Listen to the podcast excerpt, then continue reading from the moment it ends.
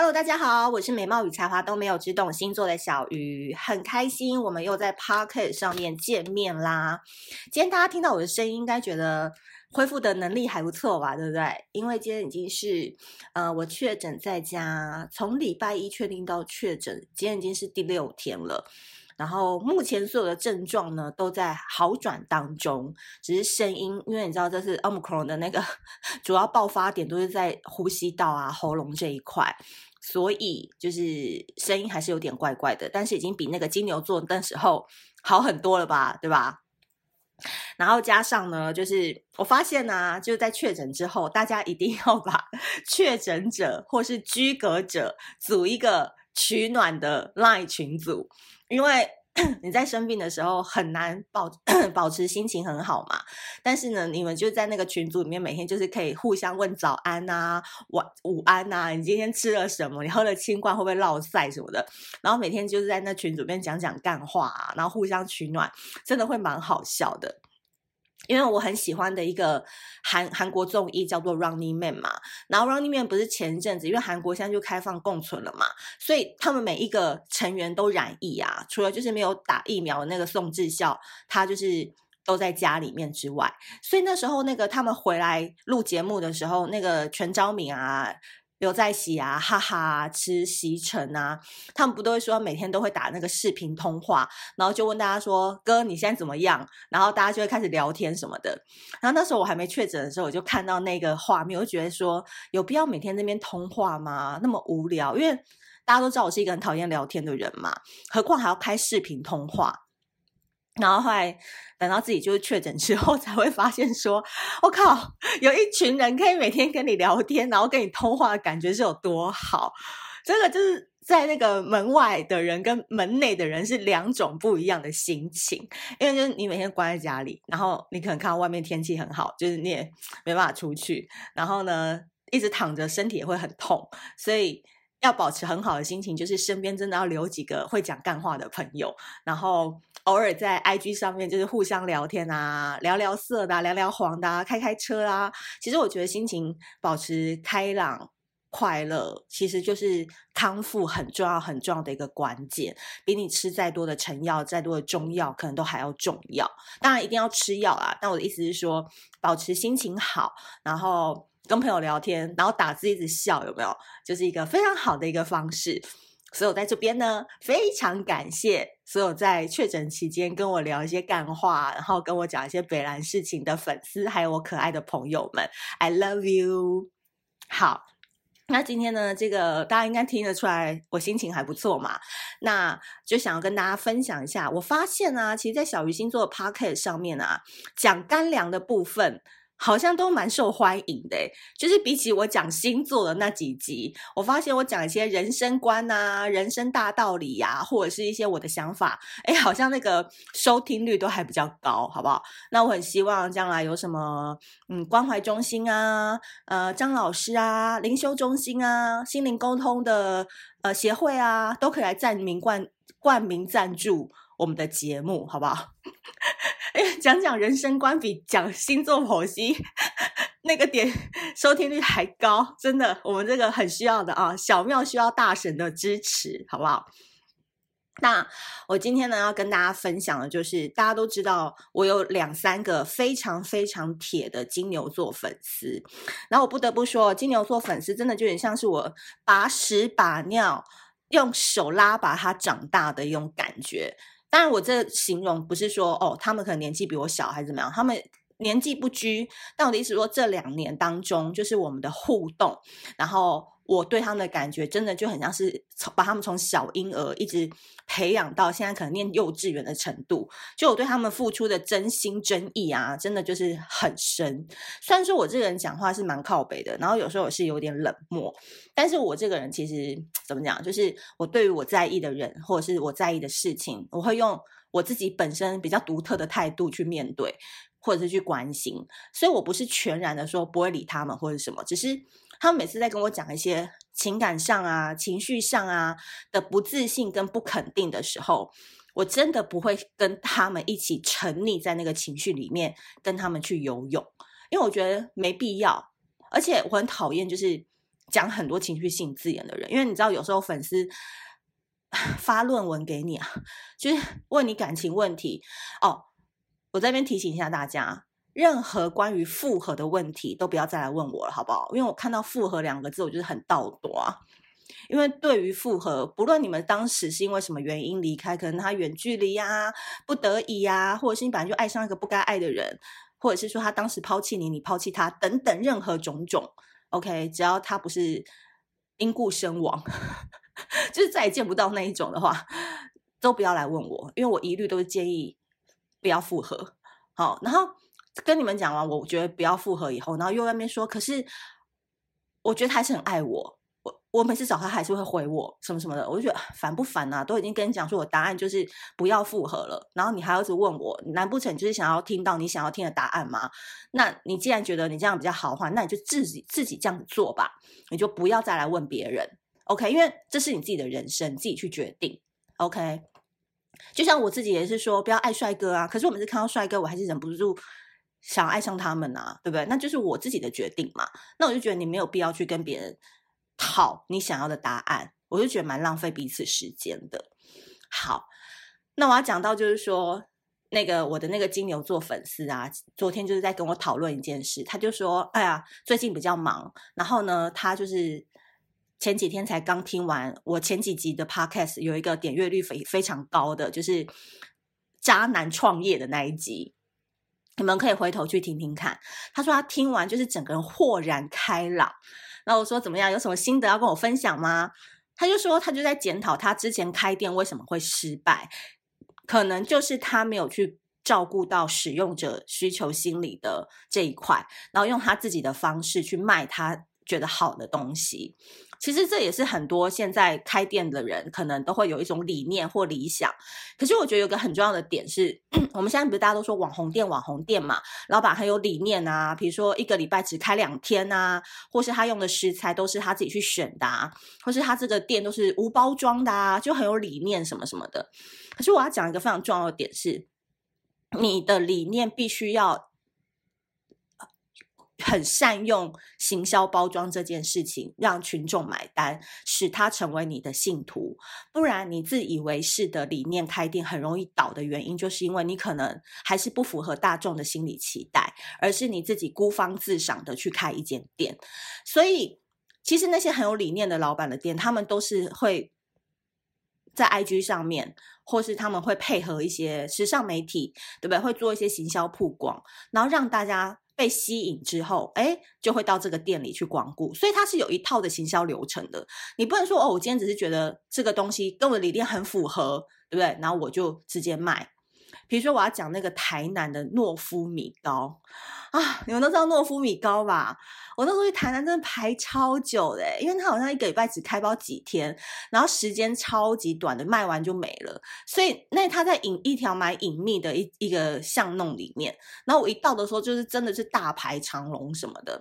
然后老板就是真的啊，他很会在网络上说故事，然后他他所他的经营的理念，然后他当时想要传承他阿公阿妈的味道什么什么的，所以才导致。他的店叫诺夫米糕，然后他是从骑脚踏车开始卖嘛，对不对？然后卖到自己有一家店，然后我就觉得啊、哦，一定要去吃，一定要去捧场。诶，那我今天就讲一个，因为反正我们这一集也没有收广告嘛，就比较能够讲真实的。然后我去排的时候，我去吃，我就觉得哇，很好吃，就是他的那个是非常有。米酒味吧，就有点像在吃麻油鸡的那种感觉，然后比较粘稠型的那种米糕。然后相对于，其实我是台南人，就是我是从我是在台南出生的，可是我五岁就到高雄了，呃，不，我在台南出生，然后在高雄长到五岁，后来来台北，所以我非常自豪我自己是台南人。可是其实我对台南并没有很长的居住的记忆，但相对于我姑姑。我姑姑就从小就是台南长大的嘛，然后她在吃那个米糕的时候就会说：“哎，这不就小时候我们阿嬷会做的啊？哎，还还没有阿嬷做的好吃。”就他们可能会讲类似的话，就是他会觉得这个是一个年轻人卖的一个噱头，然后一个网红的米糕，你真的要吃，你还是要到那种。路边摊啊，或者是他们长期台南人吃的那个没有名的店去吃才好吃。可是对我们这种年轻人来讲，我们到了一个地方，就是先搜 IG 嘛，IG 诶哪哪里的评价高，或者是这老板拍照看起来很很酷什么什么的，我们去。其实你老实想想，你去吃排那么久，其实就是为了打张打打个卡，对不对？拍个照，哎，代表我有来过，就装个逼。这个我也会啊。所以我的意思是说，任何有理念型的开店，你一定要让人家认同，吸引人家好奇。哪怕他这次来，他下次不会再来，但他也在你这边消费过，他也在 IG 帮你曝光一张流量了，对吧？这个都是你不用花钱去可以买得到的东西，所以。回过头来，我们来讲这个金牛座的粉丝，他就说，所以他那时候看完听完我那一集 podcast 的时候，他内心就跟很多的想法。那其中他有提到一个重点，也是我们今天这一集的内容，就是说，其实啊，小鱼，我常常很想要做 IG，然后写一些爱情的文章，但总是会怕没人看，然后不敢写感情为主的一些专栏，然后就摆着了，对不对？很多人都这样嘛，就是想做，但是又怕丢脸，怕没人看。怕受挫，就先摆着了，然后所以连开始都还没开始，就先打自己的枪，然后对自己的不自信。我跟你讲，我真的遇过太多这样子的人了。就是我从以前啊，我就是我是一个蛮知人善用的人，就是我很容易看得到这个人身上他有什么样的才华，跟他外表无关。比如说他，他可能很会写一种。实物型的文章，或是这个人很会讲笑话，他每次在什么点，他总会讲出一些很好笑笑话，然后我都会尽量的去引导他们说，你一定要往这条路好好的去走，因为我觉得老天爷在每一个人出生的时候都种下了一个非常非常特殊才华的基因，只是一有人一辈子他为了追求名利，他没有办法把这个基因发挥的非常好，那有人可能就像。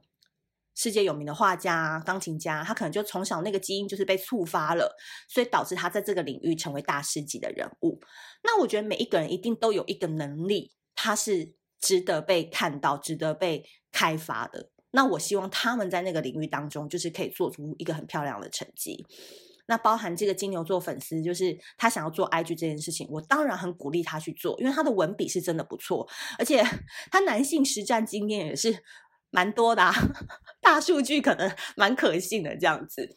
那还有一个点，他说他不自信的点就是在于说他在感情当中不被肯定，没有被确认的感觉，所以让他会因为这件事情，然后可能就影响到他生活当中方方面面，他都觉得说自己是不是不够好啊，或者是自己做这件事情会不会失败。这边有一个很重要的特点是，他其实也为这份感情勇敢过。努力过，对不对？可是可能最后 ending 的结果不如他所愿，所以他会去思考，是说，那我之前做的这些努力是什么？我之前那么好的对他我是为什么？我之前那么宽容的去包容他是为了什么？对不对？很多人都有心有不甘嘛，包含我自己对那个水瓶座也是这样啊，而且我花费的那个时间还拉得更长。然后当你发现你付出这一些的时候，对方并没有给你相同的 feedback 的时候，你就是会很。怨，你知道吗？有时候爱的反面并不是恨，而是一种怨。然后我觉得那种怨的感觉是比恨还要大的。怨哦，包含怨自己啊，还有怨对方，还有怨你们为什么当初要遇见？就很多很多事情，就是会有一种怨感。那我当然是觉得解铃还需要系铃人，但是如果对方他不愿意当那个系铃那个解铃人的话，你就只能靠时间跟其他的一些方法来帮自己疗愈。所以呢，他最后就跟我讲说：“哎，我应该像小鱼一样练习一个人去喝酒看看。”对，没错，在这边要跟我所有的乡亲朋友们、仙女仙草们跟你们说，记不记得我在二月还是三月的时候，我跟你们讲说我要练习一个人去喝酒看看呢？我跟你讲，我这个人说什么我都会尽量做到，不然我就不说。你懂我意思吗？我真的就是确诊前一个人去酒吧喝了，很开心，而且我是临时起意去的，我不是为了要达到我这个目标回来跟你们炫耀，然后特别安排一天去。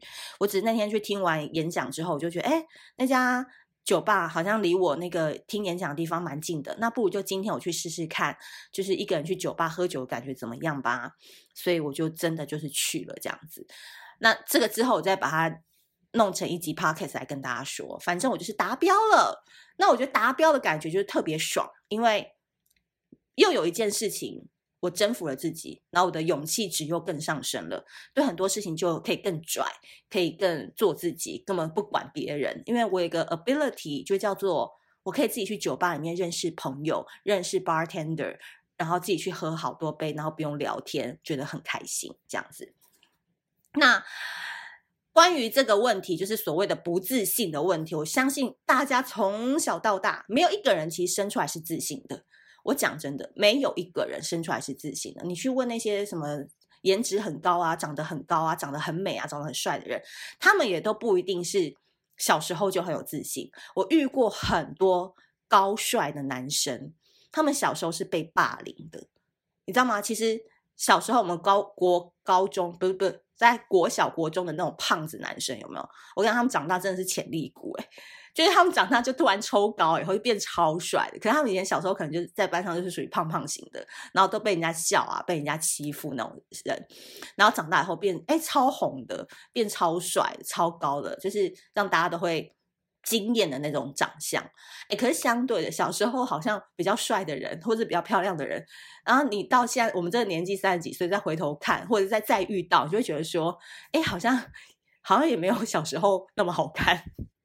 所以你知道那种风水轮流转真的很难讲啊，就是你永远都不要用那种什么霸凌的眼光啊，说人家胖啊什么的去看人家，因为你知道这这个真的很难讲。就是你现在可能跟你的感情对象是他比较高位，你比较劣势，可谁知道三年后你再回头看，就心想说，我当初爱上这个人，他的脸怎么会是几何图形啊？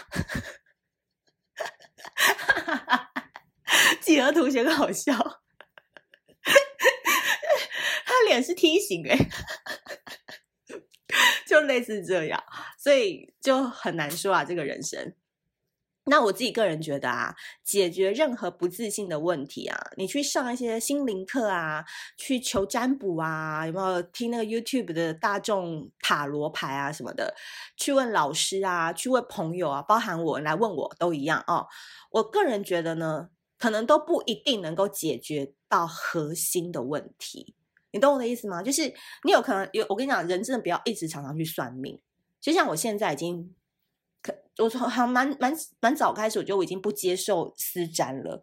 对，我就会说你们去找别人，因为我会觉得说有些人就会一一一一直算，但你要一直给我钱，我是觉得很好，但我觉得没必要。就同样的问题一直在绕圈圈，然后绕到我最后也是觉得，哎，你你好像。需要看的不是占卜师，你可能是需要看心理医生那一种概念。所以我觉得说这种钱就是我也不想要赚，因为我会觉得好像也没帮助到你什么这种感觉。所以我觉得生活真的没有那么难，但是也有可能大家会说小鱼，那是因为你可能生性比较乐观，或者是哦，因为你自己做了这个小鱼星座哦，可能受到蛮多人喜欢的。你不懂我们的痛苦啦，我跟你讲。小鱼星座也没有多红，好不好？我每个月也是要想办法为我自己的生活费去努力的，好不好？也是要想办法赚钱的。所以你们每个人存款都还比我多嘞，这都是一样的。只是我们今天哦、呃，我们比较会写文章，我们比较懂一些星座人性，我可能讲话比较多人会听啊、我们很幸运，在这个年代有一些不同的管道可以让我们发声。我们只是多了这一点点的平台的优势而已，但。讲到不自信，我们内心一定都会有啊，对不对？就是每一个人都会带着心中最最你最想要去征服的那个不自信，一路会活到你可能八十几岁。但我个人觉得，人啊，你真的是要越活越简单，越活越越轻松。你不要一直活得跟你以前二十几岁的模样，好不好？就是那你就没有成长。所以我觉得生活啊，没那么难。要解决不自信的方式。不是变得有钱，就是变好看。结案，这是今天的主题，简单而粗暴。对我来说，我觉得可能因为我上升射手座的关系，我就每次都把这个锅给我的上升射手背。因为我的星盘里面有两三颗星是射手座，所以我一直觉得我自己活得很像射手座。那射手座它有一个非常重要的特性，就叫做冒险家。所以基本上，我觉得我很不处女座的原因是。我在做任何事情的时候，我都没有想过后果的。比如说，我在最后一份工作，我在一个小米的代理商工作，但因为它里面有很多不为人知的黑暗秘密，我就不多说了。可是，就是老板的做事风格，我真的没办法苟同。然后他也非常违背，就是我长期以来工作的一种信仰。所以我当时就是拿了年终，第二天我就辞职了。然后老板就觉得我很靠北，他就觉得说，我就拿了年终就是不知感恩，然后第二天就提离职这样子。然后我在离职的时候，我是没有多少存款的。然后大家说你疯了哦，感觉就是要先存到多少钱才敢离职啊什么的。可是我真的没办法，就是我是一个非常感觉派的人。就这家公司我进去，我就觉得说我今天就是在帮他做一些 cover 一些事实的一些事情，我就不想做。我会觉得那个东西对我来讲就是一个一盘污水这样子。所以我就要走就走，我会觉得啊，反正没钱就明天再想办法吧。因为我就觉得我这个人又不是赚不到钱，但是我不想要浪费时间在一些无意义的事情上面，这样子可能有一点点任性，但是这就是我的一种生活方式。因为其实我的眼光我很想要拉很远，就是我假设啦，假设假设我今年这一生我可以活到八十岁。但是我不确定我下辈子是不是还能很幸福的投胎当人，所以我一定要好好把握当人类的这辈子，你懂我意思吗？就是有时候我在路上走一走，真的会都会这样子想，都会心想说，现在疫情这样，我有没有机会去蒙古玩？因为我一直很想要去蒙古，然后我一直很想要去四川，如果可以自驾游的话，我真想从四川一直自驾游到西藏，就很想要去欣赏那种蓝天白云非常开阔的那种。景象，对，或者是看一些世界奇景，我觉得这都是老天爷赋予我们成为人，然后可以行走，然后可以去赚钱，到世界各地去体验这个人生非常大的一个重要性。所以我可能就没有办法跟那种很宅的人在一起。就如果说他就是没有办法跟我一样去想要体验这个世界的人，他一天到晚只想在家打电动啊，然后写程式啊，上网，我就可能就比较没有办法跟这样子的人交往，因为我就很想去体验这个世界上很多光怪陆离的事啊，去看世界上很多的美景，包含去体验这个地球给我所有的故事情节，例如爱人被爱，伤人被伤，对不对？就是这世界很简单啊，不是你辜负别人，就是别人辜负你啊，就是这样。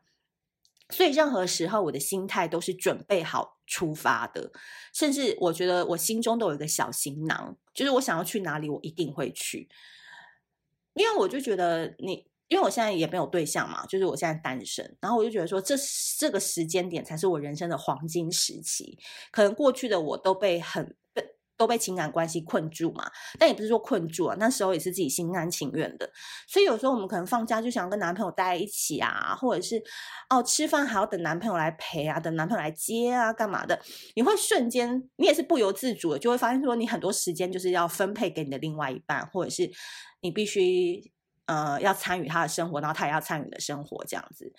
对，那。我觉得现在我是脱离了那个状况之后，我就更想要让自己去体验不同的人生，然后去 dating 不同的对象，因为那个对我来讲都是一种体验的一种过程。我觉得这反而是我现在开始的一个黄金时期，给自己两三年的时间，慢慢去。玩出一番新高度，这样子，所以说不自信这件事情真的是简单而粗暴。第一个，要不然就是开始赚钱，你把你的能力放在赚钱这个部分。例如，你想做 IG，你们就去做。我朋友也在问我说：“哎，小红书要怎么定位啊？为什么都可以做得还不错？”我就说：“你们真的不要把你自己想得很红，好不好？你们就是不会红。没有人一开始做就觉得哦，我一定要爆红，一万、两万粉、十万粉，没有。我跟你讲，任何爆红都是很可怕的。”你懂我意思吗？千万不要爆红，就是你每一步都要做的踏实，哪怕我们现在就是也没有到多红，可是踏踏实实的去做。你不要还没做你就心想说没人看，真的会没人看啊？那你没人看你就不做吗？你懂我意思吗？所以你真的不要把你自己想的太重要。我觉得这是一个非常重要的一个心态问题。你喜欢什么你就去做。你喜欢音乐，你会因为你听这个音乐你觉得很丢脸就不听吗？不会嘛，会戴起耳机听吗？就是你喜欢这件事情，一定是你喜欢才去做，而不是你为了迎合大众要不要看而去写。No，我跟你讲，那你就是太俗了。就是你只会写一些大众喜欢的文章，或者是你只会做一些大众喜欢的事情而已。那你个人特色在哪里？对，这是今天要跟大家讲的。第二件事情就是。变好看很重要。我那天看到一句话，我觉得写得非常好。他说，解决人际关系最重要的一个初始点，就叫做高颜值。有点残酷啦，但是的确，同样的一个场合，长得好看的人跟长得比较普通的人，他能够受到瞩目的程度就会不同。但今天不是说哦，我一定要去整形，我一定要干嘛干嘛，让自己越来越漂亮或者什么的。我跟你讲，把你自己弄好就好了。你对哪里自己不满，就去改善哪一个点。然后在你不自信、被甩、失恋、对方不爱你的时候，就去做这件事情，就是把头。埋下去去做这件事情，减肥，我就一直在重复减肥这件事情。你就给你自己最后一次机会，你就说我这次不成功，我之后就不要再减了。对，你不成功，你你这次不成功，你下次也会不成功啊。尤其那个失恋减肥还瘦不下来的，真的不用再减了，因为失恋是减肥最快的途径，但你还瘦不下来，就代表你一辈子就是这样子，也是很可爱啦。我的意思是这样，所以。变好看这件事情真的就是很重要，因为我给那个金牛座粉丝的 feedback 就是说，我跟你讲，你不用再去问别人了，你也不要再去跟人家分享你的这些忧愁跟情绪化字眼。我就传了一张，就我穿马甲的那个那个照片给他，我就说去买这样子的衣服，然后他就说不行啊，我现在身材还没有那么好，就是不能不敢穿。Who care？你们到底要多在意别人的眼光啊？你到底是穿给谁看？你知道吗？我真的受不了，那火都来，就觉得你们穿是为了要给别人看吗？为了要给男人看吗？为了要给谁看吗？你穿就是因为你自己开心嘛。好，那我就说，你们你不一定要买我这样子的衣服，就是类似性感一点的，然后让自己就是有点女人味的感觉。OK，就是你只要换一套呃比较女人味、比较性感的衣服，你穿上去，你瞬间就会觉得说，哇，自己是很有魅力的。那那件衣服也才一千出头而已，比你去花钱问老师，他我要怎么挽回他，他会不会回心转意什么的都还重要，对吧？一千块你买一件衣服，对不对？然后你就也可以当做你的目标，比如说我就给我自己一个目标，两公斤就好，瘦下来我就穿它，就类似这样子，就是你一定要让自己在生活当中 do something，OK，做一些事情让自己去改变，那个改变的过程当中就会开始增加你信心的来源。所以做任何事情，我蛮自豪的是说，我从来都没有后悔过，因为我的现在就是所有过去的决定形成现在的我。所以你不要小看你做的每一个决定哦，我只能这样跟你讲，因为你将来想要成为什么样子的人，你现在做的决定就会很重要。那关于在爱情当中得不到肯定，小仙女们就会觉得很伤心，觉得不被爱的感觉很难受，对不对？我也会，我也会，我也会，但是。我们都是可以利用不断欺骗自己的方式。哎，我跟你讲，弄假是真的可以成真的。同样送给你们，我非常相信这句话：弄假是可以成真的。因为爱情一点都不伟大。我讲真的，真的爱情，你们都把爱情看太重了。爱情，真正的爱情就是当你不需要爱情的时候，真正的爱情就会来了。所以对我来说，喜欢一个人可以很简单，就是我可能觉得他很帅，他有才华，他脸上有光，哦，我可能就会喜欢他了。可是能不能持续的一直被他吸引，对我来说很难。我不是花心，我也不是容易变心，我只是觉得我很容易看得到别人身上不同的优点，所以我可能这三天被他吸引，可是我不知道我第四天我会不会被他吸引，我可能会被别人吸引走了。可是呢，我觉得每一天照镜子的时候，我自己都会被吓到，说：“哇靠，这个女生也太漂亮了吧！”就每天自己看自己，都会觉得说：“哇，很漂亮诶，我 迷之自信之，我真的觉得我很漂亮，而且我怎么那么可爱，我的脸蛋怎么越来越小，然后我的身材怎么越来越好，这样子，我都会觉得嗯，很棒，很棒。”所以我最后要跟大家下的一个 ending 是说啊，其实这个世界啊，从来都不会温柔的对待我们，然后我们还是持续会在爱情、事业、感情、人生当中不断的叠加，不断的对自己不自信，不断的呃，容易偶尔感到落寞，对不对？但是我们可以用幽默好玩的方式来取悦自己，对。就是取悦自己。我希望在二零二二年，我非常重要的一个核心就叫做取悦自己，可以透过每一次的文字表达或是 podcast 送给你们，让自己潮湿一点。毕竟我只爱我，没有情敌，对吧？你只要爱你自己啊，哪怕其他人来争争抢你，对不对？大家都想要跟你在一起，都来不及了，对不对？所以，我们不要讲说什么，呃，我们一定要花大钱，什么干嘛干嘛的。我们也不要说哦，我们一定要变成一个呃人美心狠的人，因为这个是需要练习的。如果你们都还是小白型的人物的话，尽量就是不要那么快去走一个人美心狠的路线，因为那也是违背你的本意嘛。我个人是觉得说，你只要每天看镜子，然后觉得自己很漂亮，这样子就好了。OK，好的。